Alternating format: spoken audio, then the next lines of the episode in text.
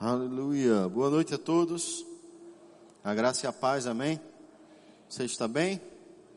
Glória a Deus. Deus é bom, amém? Vamos orar, agradecer a Deus por esse tempo. Pai, muito obrigado pela oportunidade preciosa de ministrar a tua palavra. Eu creio, Senhor, que tempos sobrenaturais estão diante de nós e vamos avançar cada dia mais naquilo que você tem para nossas vidas. Assim eu creio e assim eu declaro em o nome de Jesus. Quem crê comigo diz amém. Quem estava aqui no domingo passado? Você que não estava, não tem problema, porque como foi informado no vídeo, nós temos, é, as ministrações estão disponíveis nos canais é, é, digitais lá. Você vai poder acessar. E eu quero que você vá lá para o livro de Hebreus, no capítulo 6. Amém?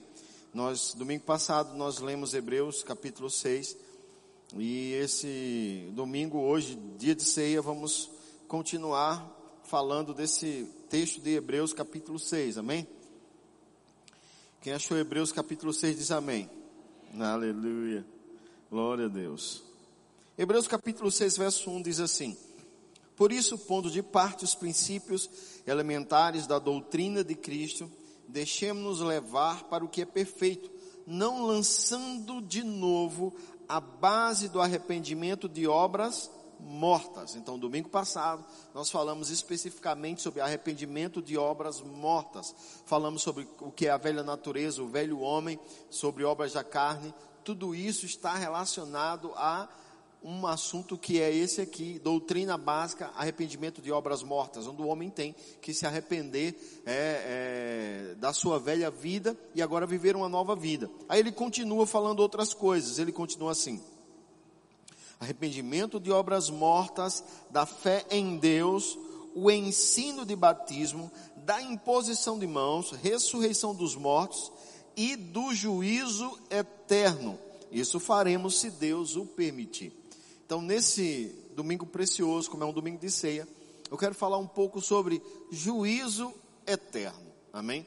Claro que eu não tenho aqui como é, é, é, trazer para você todo o assunto sobre juízo eterno aqui para você, mas você vai ter uma matéria no Rema, na verdade são duas matérias no Rema que vão abordar bem esse assunto.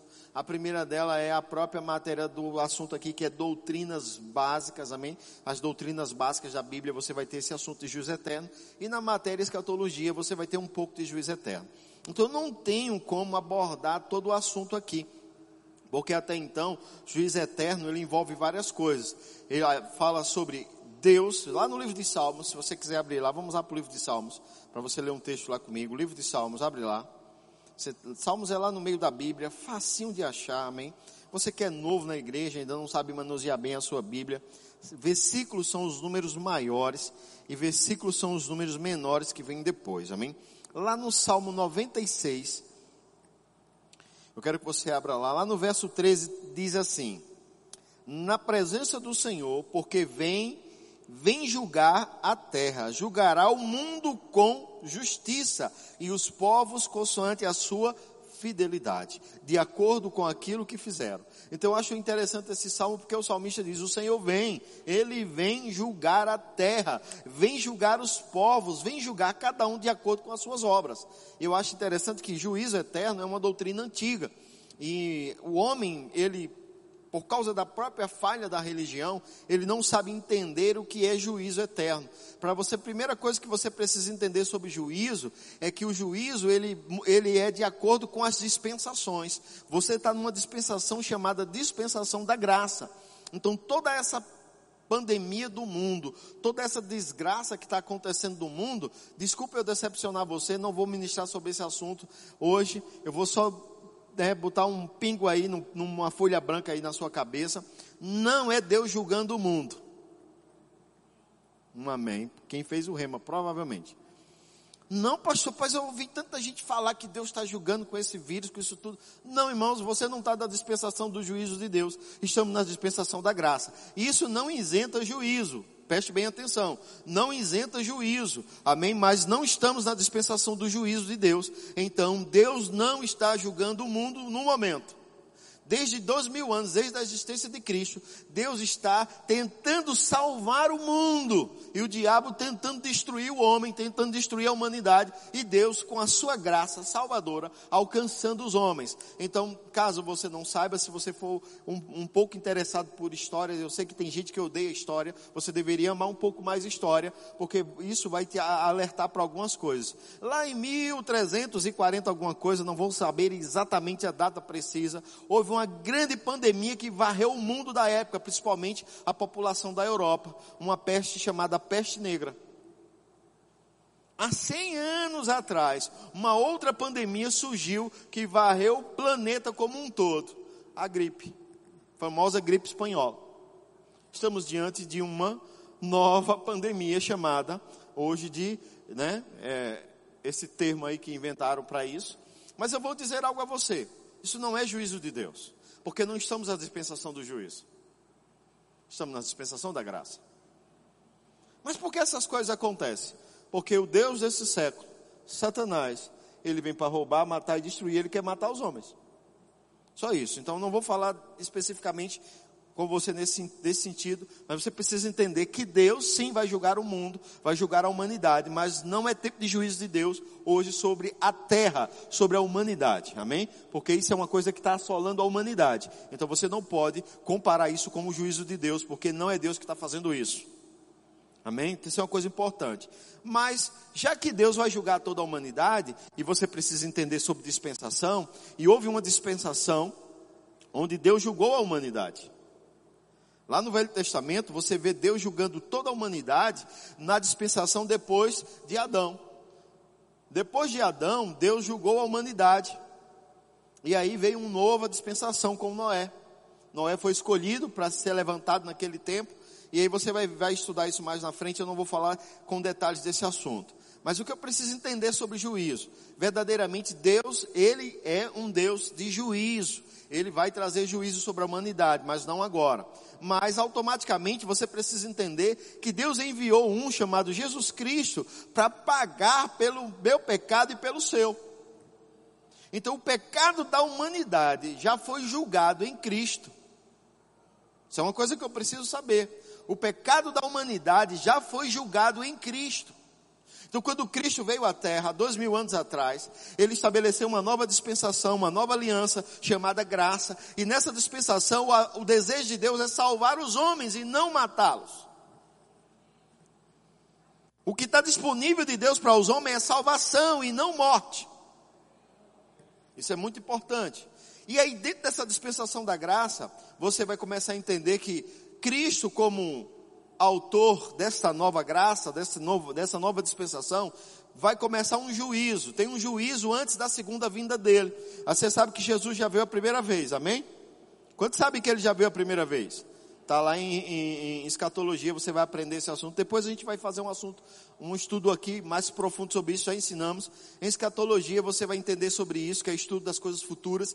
Cristo veio uma primeira vez, pagou o preço pela humanidade, pagou pelo pecado de toda a humanidade, ofereceu o sacrifício eterno, subiu aos céus, assentou-se à destra de Deus e está agora, né, concedendo aos homens dons para que os homens possam se ajudar junto com a sua palavra e cresçam sobre a terra. Então vai haver há um, juízo sobre, antes da, da, da segunda vida de Cristo, vai haver um juízo sobre a igreja, sobre você.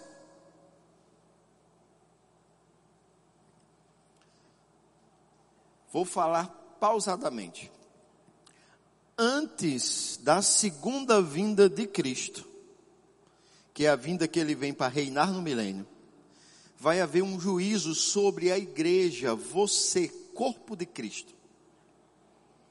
Misericórdia, não, misericórdia não, é coisa boa. Amém? É coisa boa. Você já está salvo, irmão. O juízo lá, vamos apresentar-se diante do Senhor para receber os nossos galardões, os nossos benefícios. Vamos trabalhar mais na frente ainda hoje. Na segunda vinda de Cristo vai haver vários juízos. Vários juízos. Primeiro juízo, judeus vivos. Segundo juízo, gentios vivos.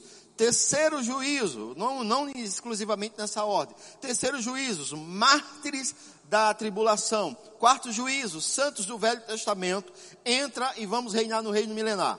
Ponto. Depois do reino milenar, vem o grande juízo do trono branco de Deus, onde grandes e pequenos, todos que viverem em todas as eras, serão ressurretos para se apresentar diante de Deus, para serem lançados dentro do lago de fogo e enxofre e aí vai ser onde vai se haver novo céu e nova terra. Então essa é basicamente uma linha de juízos que vai haver sobre a terra. Mas a Bíblia vai falar de um outro juízo da igreja, ela em vida. Tem um juízo da igreja quando ela for arrebatada, isso é antes da vinda do Senhor, mas tem um juízo que a Bíblia nos ensina, que é o juízo que eu quero falar nessa noite, associado a, a, a, ao assunto do domingo passado, que é arrependimento de, de obras mortas, que é o crente ter o ato de auto se julgar. Juízo é de fato uma sentença sobre algo que precisa é, é, é, receber uma sentença. Então você precisa ter esse hábito e a Bíblia ela vai traçando inúmeras orientações sobre isso. E ah, hoje, como é a ceia, eu veio ao meu coração de escolher esse assunto. Eu quero que você vá lá para a primeira carta de Paulo aos Coríntios. Veja que eu falei algumas coisas sobre juízo aqui. Eu não tive como entrar em detalhes sobre elas. Mas eu, se eu tiver, se algum tempo eu tiver inspiração, eu vou falar ela detalhadamente. Mas eu sei que quem está matriculado no Rema vai ter acesso a tudo isso de uma forma mais detalhada. Amém? Primeira carta de Paulo à igreja de Coríntios. Capítulo 11. Quem já leu primeiro aos Coríntios? Glória a Deus. Primeiro aos Coríntios, capítulo 11, a partir do verso 29. Vê que coisa interessante do apóstolo Paulo para essa igreja. Ele aqui está instruindo a igreja sobre a ceia, amém? Ele diz assim: Pois quem come e bebe sem discernir o corpo, come e bebe juízo para si. Verso 30. Eis a razão porque há entre vós muitos fracos, doentes e não poucos que dormem. Vou trazer você para dentro de um contexto aqui. Esse dormir aqui não é o irmão que cochila no culto. Amém? Paulo, ele era claro, ele entendia que um cristão, quando ele saía deste mundo, ele morria fisicamente, ele não passava pela morte. Paulo diz que ele dormia, porque ele ia ser acordado, ressurreto pelo Senhor. Então, quando ele está dizendo aqui que dorme, não está falando de irmãos que dormem no culto, estava falando de pessoas que tinham sua vida prematura é, é, elas eram prematuros sobre a terra, eram interrompidos antes do tempo, por não terem o hábito de se auto-julgar. Ele diz assim, ó, quem come e bebe da ceia sem discernir, isso não está relacionado somente à ceia, irmãos, é relacionado à sua vida cristã. Se você está vivendo uma vida cristã sem discernir essa decisão que você tomou para Cristo, sem discernir essa posição que um dia você disse que quer Jesus como Senhor, aceitou Jesus como Senhor e Salvador da sua vida, se você está vivendo ela de qualquer forma, você está correndo três riscos. Ele, você está correndo o risco de ficar fraco, e esse fraco é literalmente em todos os aspectos, espiritualmente, fisicamente, mentalmente, porque eu conheço pessoas que receberam uma grande carga da palavra, foram bem instruídos na palavra, mas porque se distanciaram da palavra e começaram a voltar às velhas práticas do mundo, eles até começam a não considerar mais a palavra. E eles viviam uma saúde plena e tinham uma saúde de touro, vou usar essa expressão, e agora vivem doentes, sempre com algum tipo de enfermidade no corpo. E eles tinham uma vida longa, mas têm a vida interrompida. E Paulo está dizendo: vocês estão fracos e doentes, e não são poucos que estão dormindo, que estão morrendo. Por quê? Porque não estavam se julgando. Vê o que ele diz, verso 31. Porque se nós julgássemos a nós mesmos, não seríamos julgados. Mas quando somos julgados, somos disciplinados pelo Senhor para não sermos condenados com o mundo.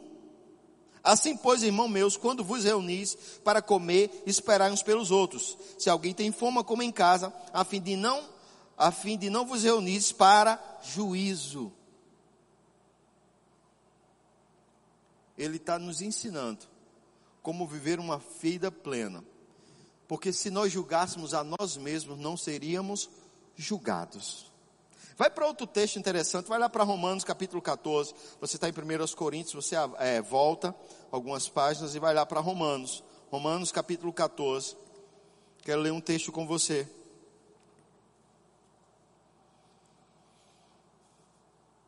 Paulo aqui está falando sobre você não julgar o irmão, amém? Não julgar um, um, uns aos outros. E Paulo fala lá aos Coríntios também. Tu, porém, por que julgas o teu irmão? Eu, ele diz assim, ele faz uma pergunta. Tu, porém, por que julga o teu irmão? E tu, por que despreza o teu? Pois todos compareceremos perante o tribunal de Deus, a, a maioria das versões tem, perante o tribunal de Cristo. Como está escrito, por minha vida, diz o Senhor, diante de mim se dobrará todo joelho toda língua dará louvores a Deus. Assim, pois, cada um de nós dará conta de si mesmo a Deus. Ele está dizendo, por que você está julgando seu irmão?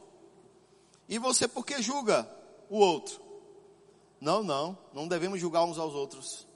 Porque nós não vamos prestar conta dos irmãos, vamos prestar conta de nós mesmos. Cada um prestará conta de si mesmo a Deus. Paulo está dizendo: olha, preste atenção como você está conduzindo sua vida, porque você vai prestar conta dela ao Senhor. Abre lá em, primeiros, em 2 aos Coríntios, volta, avança algumas páginas, 2 aos Coríntios capítulo 5. Como na aula passada, como no culto passado, eu vejo os anjos do Senhor subindo e descendo dentro do lugar. São assuntos que trazem né, um certo temor. Irmãos, mas nós estamos vivendo tempo que se aproxima a vinda do Senhor. E quanto mais formos é, ensinados a vivermos uma vida cristã da forma como Deus quer, melhor será para nós. Amém? Segunda carta de Paulo aos Coríntios, capítulo 5, verso 10. Ele diz: Porque importa que todos nós compareçamos perante o tribunal de Cristo, para que cada um receba segundo o bem ou o mal que tiver feito por meio do corpo. Eu e você vamos estar diante do Senhor um dia para prestar conta de tudo que fizemos sobre a terra. Claro que depois que você nasceu de novo, não está contando. Não esqueça disso. Segundo aos Coríntios, aqui na carta dele, segundo aos Coríntios, no capítulo, ainda no capítulo 5, no verso 17, ele diz, aqueles que estão em Cristo é nova. Então, quando você nasceu de novo, não está mais contabilizado a sua vida. Sua vida não foi mais, não está sendo mais contabilizada. É de Cristo para frente. É do momento que você nasceu de novo para frente que a sua vida começa a ser contabilizada. Então você precisa ter esse entendimento de se auto-julgar para que você não seja condenado com o mundo, para que você possa se avaliar e dizer, poxa, eu estou errado nisso, eu estou errado nessa coisa aqui, eu estou errado nessa outra coisa aqui, e eu vou melhorar. Eu vou precisar melhorar. E aí há um, há um, processo a fazer isso. E o próprio Jesus falou sobre o assunto, lá em Mateus capítulo 5. Eu quero que você vá lá para Mateus capítulo 5. E Jesus foi bem claro sobre esse, esse tipo de situação. É, Mateus 5, você sabe tão bem quanto eu, que é o sermão da montanha. Mas aqui no capítulo 5 de Mateus, a partir do verso 27, Jesus diz algo bem interessante. Ele diz assim: Ouviste o que foi dito, não adulterarás. Eu, porém, vos digo: qualquer que olhar para uma mulher com intenção impura no coração, já adulterou com ela. Verso 29. Se o teu olho direito te faz tropeçar, arranca-o e lança-te e lança-te de ti, pois te convém que se perca um dos teus membros e não seja todo o teu corpo lançado no inferno. Verso 30. Se a tua mão direita te faz tropeçar, corta e lança de ti, pois te convém que se perca um dos teus membros e não vá todo o teu corpo para o inferno. O que, que Jesus está dizendo? Ele está nos ensinando. Aqui é o sermão da montanha, ele ensinou vários princípios ali. Ele está dizendo: olha, se tem alguma coisa na nossa vida que está atrapalhando a nossa vida cristã, arranca, tira fora.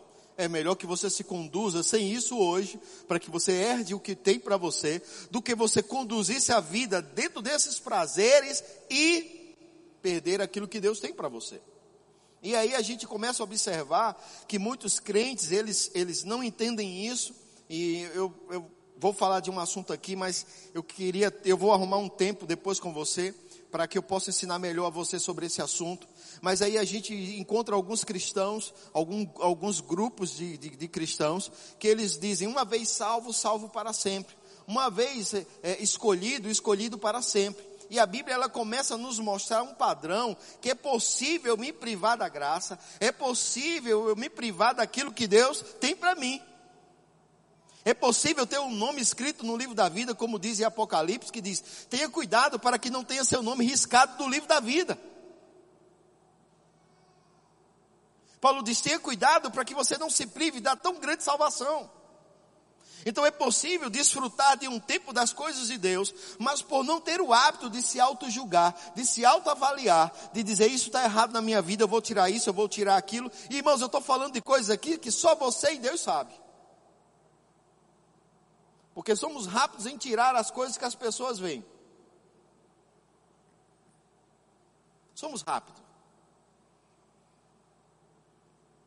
Mas aquilo que ninguém está vendo, que só eu e você sabemos que temos que melhorar, a gente vai empurrando com a barriga. E isso está sendo um, uma pedra de tropeço para a tua vida e teu crescimento. Porque um dia você vai estar diante do Senhor. Vai comparecer diante dele para prestar conta daquilo que o Senhor te confiou. E eu tenho muito cuidado com isso. Eu tenho muito cuidado, procuro me avaliar constantemente. Senhor, será que eu estou errado?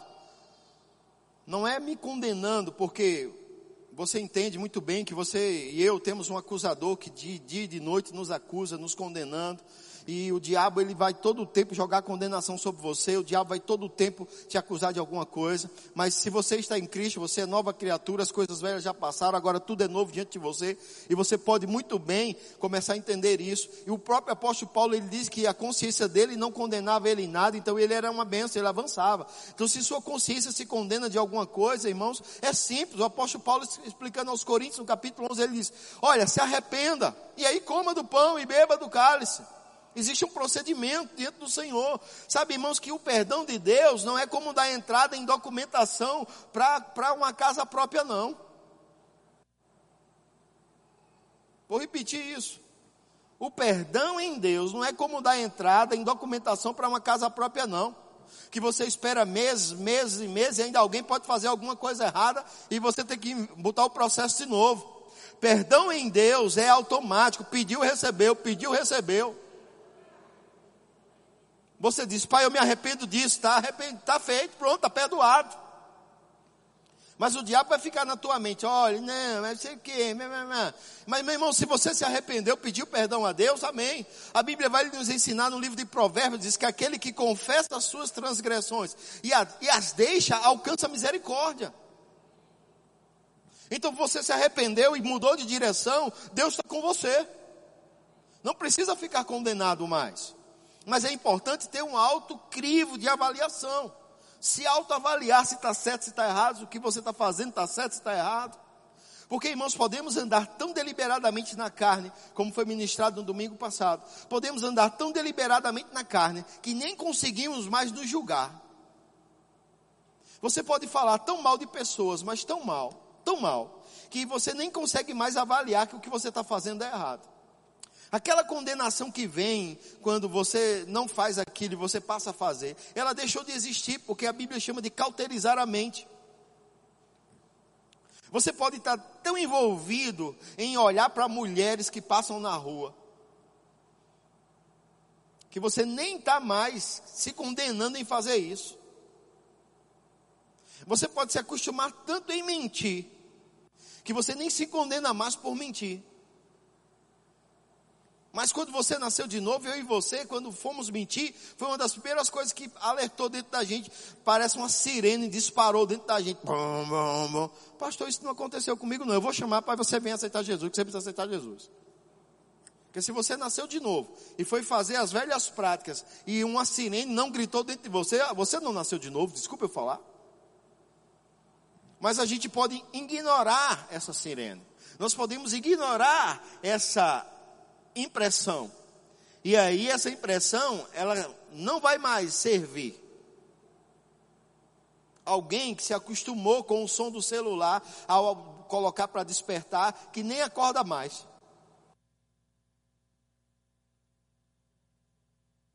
Não funciona mais para você. E aí a Bíblia, ele, ela não quer que a gente chegue nesse nível, nesse estágio, onde nós não sabemos mais julgar a nós mesmos. Somos flechas, irmãos, em julgar os outros. E Jesus disse: Por que você se incomoda com o um arqueiro no olho do teu irmão e não observa que no seu tem uma trave? Somos rápidos em julgar as pessoas. Somos rápidos em dizer que elas estão erradas. E nós, como vamos lidar com isso?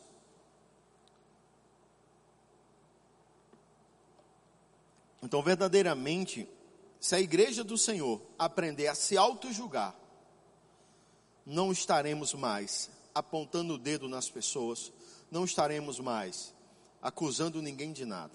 Estaremos só olhando para nós e nos avaliando: eu vou melhorar, eu vou melhorar, eu vou melhorar. Não importa o irmão do meu lado, eu vou melhorar. Porque você já parou para pensar que se você for um crente melhor, a pessoa que está do teu lado vai querer ser um crente melhor também?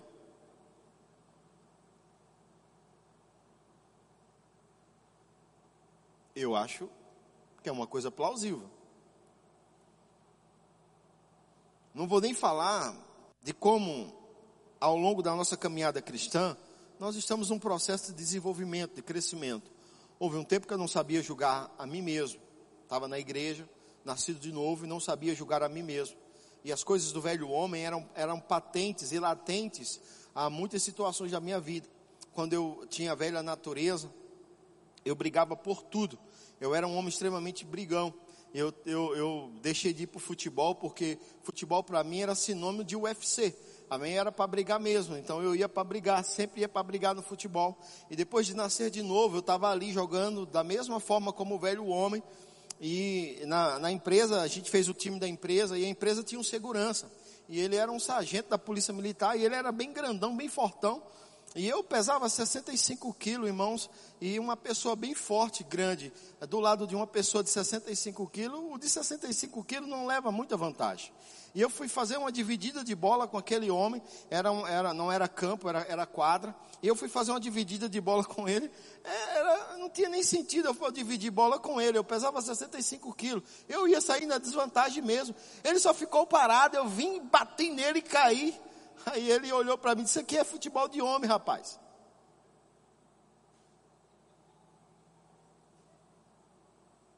Eu digo: Tá bom, você que pediu. E aí eu falei para o menino: Lança para ele. E o menino lançou, eu fiz carreira e pulei na virilha dele aqui, ó. Mal dei para mostrar que era futebol de homem. Ele veio para cima de mim, foi aquela confusão. E ele era da polícia, e se ele saca uma arma e ele atira em mim? E ficou aquela confusão. Se você não disse que isso aqui é futebol de homem, rapaz, futebol de homem é assim. Aí parou a confusão, ele olhou para mim e disse: Cara, tu não disse que é crente? Você nunca viveu essa experiência? Não, não, não. Desde que você nasceu de novo, você já nasceu glorificado. Você chegou em casa depois de nascer de novo, a sua família viu as asas e viu a auréola em cima da sua cabeça. Seus olhos como chama de fogo. Um cinto brilhoso no seu peito. Você chegou em casa, é Jesus. Não, irmãos, a gente tem um processo de crescimento, de se autoavaliar. Eu não sabia me auto-julgar. Mas ali eu me auto-julguei. Eu não fui mais jogar futebol. Não com o pessoal da empresa. Fui para uma cidade chamada Ponta Porã. E sempre um rapaz vinha trazer a esposa na igreja. E ele estava com roupa de racha. E eu, e aí, tudo bem? Ele deixava a esposa ir embora. E eu, um dia cheguei, e aí, cara, tudo bem? Como é que você tá? Comecei a puxar conversa com ele e tal. Eu, eu gosto tanto de futebol também e tal. Porque eu gosto de futebol, só não posso jogar. Eu disse, rapaz, que coisa boa, eu gosto tanto de futebol. Aí ele, ah, então vamos bater um racha. Você quer ir? Não, vamos, é lá no Paraguai, vamos, vamos. Aí eu fui, tá, bater um racha. E lá a gente jogando tal. Aí um Paraguai, ele deu uma entrada em mim, irmãos.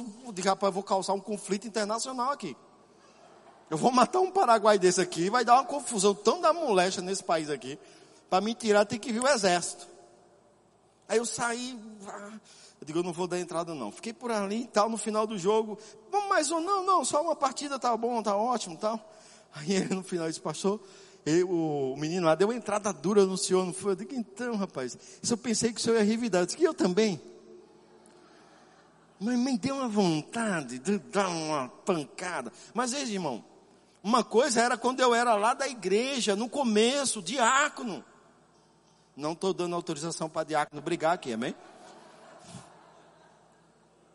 Mas aí passaram-se dez anos. Agora eu já era pastor, eu vou brigar porque eu tinha vontade de brigar. Se auto-julgar.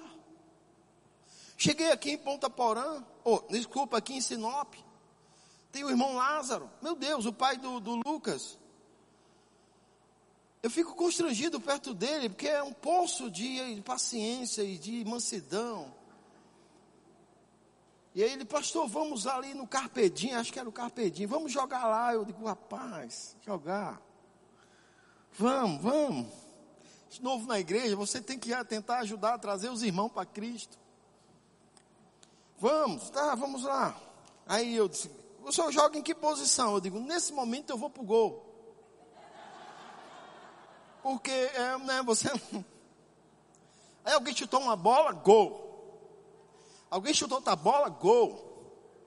Outra bola, gol. Eu quero, ixi, que goleiro ruim é esse aí, rapaz? Rapaz, você quer ver? Eu digo, então venha você jogar aqui no meu lugar. Aí Lázaro, calma pessoal, é o pastor. Eu digo, mas por que ele vai falar que eu sou pastor? Ele, ele só está aqui preenchendo um espaço. Aí eu digo, sabe uma coisa, Lázaro, bota outra aí, bota outra aí, bota outra aí. Que eu... E naquele dia eu até encontrei o Leandro lá. Naquele dia que eu estava lá, encontrei o Leandro lá. Eu digo, rapaz, eu vou sair do gol, porque até no gol eu posso arrumar uma briga. Deixa eu ficar fora aqui. Tá, e pronto, fui embora. Então, eu sei, irmãos, então eu auto me julgo. Eu não vou para futebol. Não porque eu não gosto, eu gosto. Mas eu gosto de brigar também. Então, é um esporte de contato. Então, se auto-julgar é você entender onde está o seu limite e não passar dele. Se auto-julgar é entender que você tem um limite das coisas e não deve passar dele. Se auto-julgar é você saber que você não pode ultrapassar aqueles limites porque você tem domínio próprio. E você começa a andar a sua vida assim, você não traz escândalo ao evangelho. Então, quando o crente não entende isso, ele começa a conduzir a sua vida de toda forma. Ah, não sou crente, mas não sou besta, não. Aí alguém fala uma coisa, você fala duas. E você não entende que se alguém pede para você caminhar uma légua, você tem que ir duas. Vai uma milha, vai duas. Se pede a capa, dá a túnica também. E a gente não entende esses valores, que são valores que vieram confrontar o mundo da época, porque a própria lei dizia olho por olho, dente por dente. A lei dizia isso, irmãos, era olho por olho, dente por dente. Jesus disse: Eu tenho um novo mandamento. Eu estou dizendo uma nova lei para vocês. É a lei do amor, onde devemos nos amar, onde devemos é, verdadeiramente ter compaixão, se colocar no lugar do outro. E quando você se autoavalia, quando você se auto se julga, você não vai fazer nada que prejudique o teu irmão. Eu quero chamar o grupo de louvor. E eu lembro de um tempo também, eu, tava, eu trabalhava numa empresa há muitos anos. E eu tenho muita dificuldade no natural. Eu me esforço muito para perguntas tolas, perguntas besta. Aí você está lá no salão, você vai cortar o cabelo? Não. Vim comer macarrão, tem macarrão aí? E eu, eu tenho essa dificuldade, eu, eu tenho dificuldade disso. E lá na empresa eu tinha dificuldade com as pessoas que ficavam fazendo perguntas tolas, uma atrás da outra. E eles me apelidavam de seu Lunga, é um personagem lá da, no Nordeste. E aquela grosseria toda, e eu sempre grosso com as pessoas. Bom dia, nada de bom dia, irmãos. Pá. Bom, bom. Não era associável. Eu já era crente. E um dia, a dona da empresa, ela me chamou em um corredor, disse: Gilmar, venha cá. Pois não. Aqui na empresa ninguém gosta de você. Puxa, como? O que, é que eu fiz? Todos aqui não querem nem chegar perto de você uma mulher que não tinha os princípios e os valores que eu tinha e que eu estava aprendendo. Ela falou para mim, por causa da velho homem que ainda não estava se julgando nessa área. Porque se nós julgássemos a nós mesmos, não seremos julgados. Mas quando somos julgados, somos disciplinados pelo Senhor para não sermos condenados com o mundo. Deus, Deus não quer nenhum dos filhos sendo condenado com o mundo.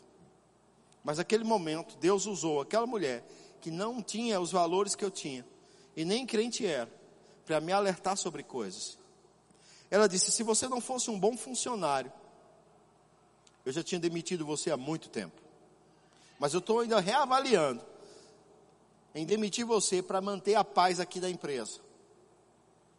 Porque você é grosso com as pessoas. Você entra, você não dá bom dia. Você sai, você não dá boa noite. E as pessoas não podem perguntar nada a você. Veja, eu lhe chamei você. O que é? Como que é, rapaz? Ela disse: repense se você realmente é cristão.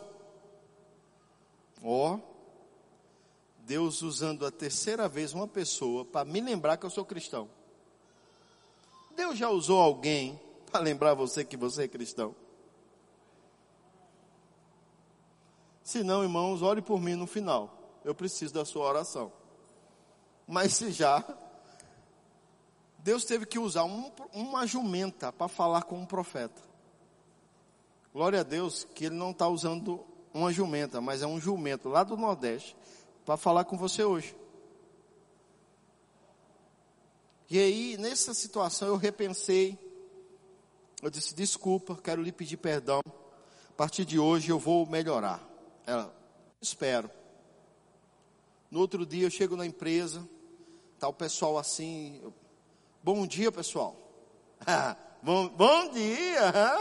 o sangue ferveu.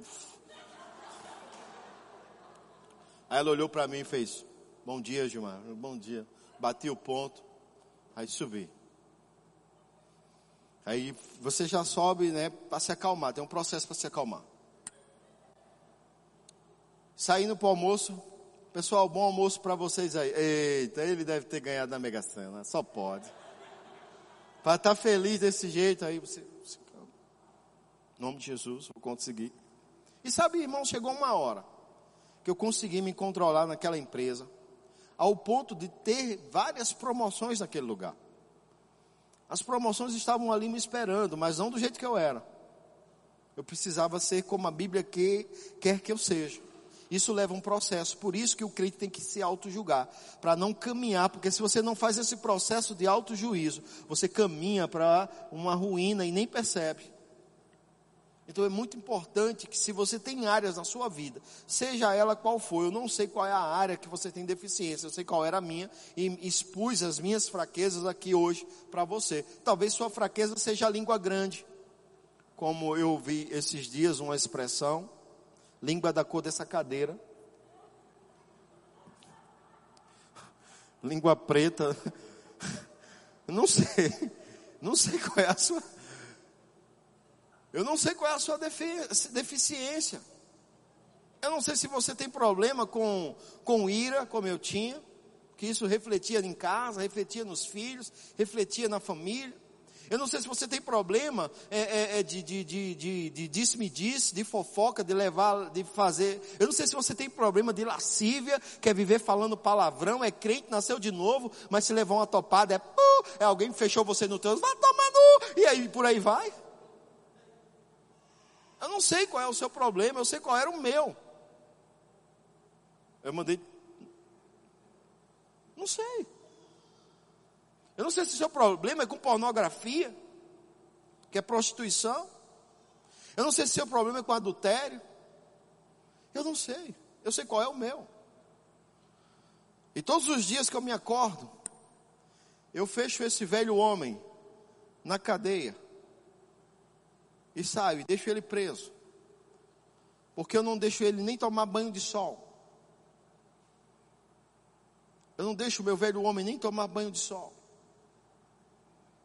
E eu aprendi técnicas, renovando minha mente. Você não vai conseguir fazer o que Deus tem para você se você não renovar a mente. E eu comecei a me auto-julgar. Porque eu não queria ser condenado com o mundo. E tem uma coisa boa para mim e para você como igreja. Vamos receber galardões por termos sido crentes fervorosos. O apóstolo Paulo fala: Eu, como prudente construtor, lancei o fundamento. Agora, pois, veja cada um como edifica sobre ele: se é prata, ouro, pedras preciosas, madeira, palha, cada um deve construir. Mas não esqueça: no dia do Senhor, o fogo vai passar pelas suas obras. E se for palha, feno, você não perde a salvação, mas não vai ter galardão nenhum. E eu não quero viver uma vida de alto juízo sobre a terra, me privando de coisas que a minha carne quer fazer e eu sei que não pode. E chegar diante do Senhor, irmãos, e não ter nada. Eu quero sim, eu não quero apenas a salvação. Eu quero desfrutar de tudo que a Bíblia diz para mim. E eu acho que esse é um grande engano do diabo na mente da igreja, que salvação está bom demais. Não, irmão, só a própria palavra souzo de salvação, ela inclui várias coisas: proteção, cura, provisão, preservação, crescimento. E eu não quero chegar diante do Senhor e eu estar tá envergonhado, porque não me auto-julguei, não me autodisciplinei, como a Bíblia manda. Eu quero estar diante dele e dizer: Pai, está aqui. Fiz o meu melhor, o melhor que eu pude foi isso aqui. E eu quero ouvir dele: servo bom e fiel, entre no meu gozo. Eu quero ouvir isso dele. Eu quero receber as coroas que ele tem liberado para cada um. A Bíblia diz que aquele que ama a vinda do Senhor vai receber uma coroa. Quando você vive a sua vida, irmãos, consciente que Jesus vai voltar. Para para pensar se você soubesse que Jesus hoje, 11h45 da noite, fosse voltar. O que você faria? Você não estaria de todo jeito? Você estaria tentando, Senhor, eu estou aqui me organizando, porque eu sei que 11h45 dessa noite você vai voltar. Não estou dizendo que vai, meu irmão, fica tranquilo. Mas tem pessoas que vivem cada dia com, com a expectativa de que Jesus está chegando agora. E aí eles vivem em uma prudência de entendimento grandiosa. A Bíblia diz que há uma coroa para os ganhadores de alma, para aqueles que amam ganhar almas. Você não pode ver um perdido que você quer ganhá-lo para o Senhor. A pessoa está falando incredulidade, você já fala de Jesus para ela. Você fala de Jesus para o seu vizinho, para a sua família. Você fala de Jesus para todo mundo. Você tem compaixão por almas. E há uma coroa para esse tipo de pessoa, irmãos. Há uma coroa para os pastores fiéis. Para aqueles que conduziram o rebanho segundo a vontade de Deus, não com ganância, não com torpe ganância, nem como dominadores, mas como verdadeiramente dispenseiros da obra de Deus. Há uma coroa para esses homens que se desgastam pelo Evangelho, perdem muitas vezes a vida para dar a outros. Há uma coroa. Há coroas para mim e para você. Mas não tem coroa para crente carnal. Não tem coroa para crente que conduz sua vida, água deu, água levou. Então a igreja precisa aprender a se auto-julgar. Você não está na dispensação do juízo, está na dispensação da graça. Mas eu e você precisamos nos auto-julgar. Sabe que a falta de reverência, ela tem sido algo terrível nos cultos. Como assim, pastor, a falta de reverência? O ministro está pregando e você está olhando suas redes sociais.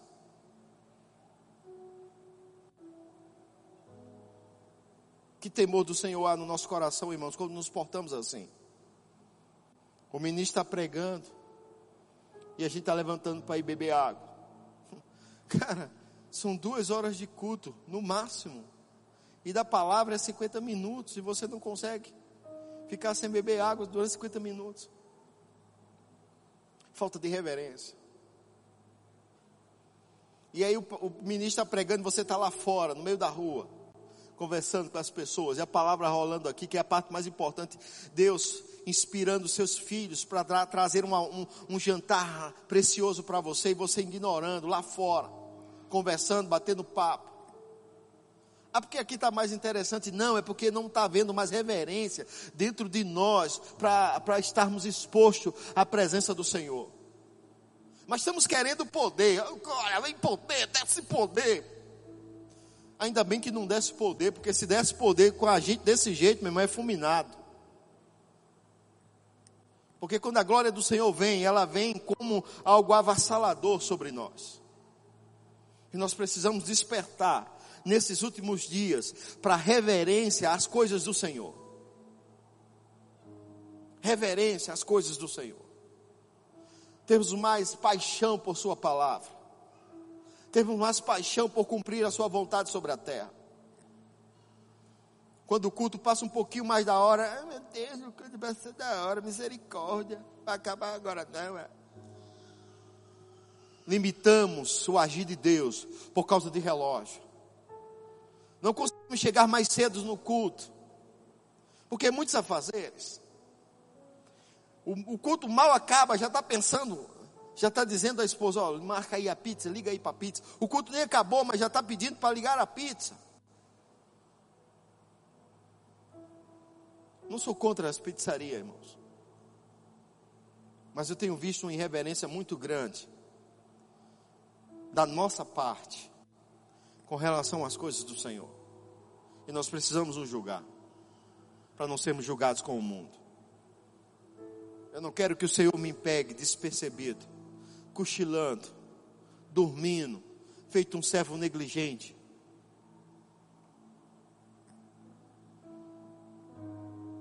Eu quero que o Senhor me pegue atento, como um bom sentinela que não dorme,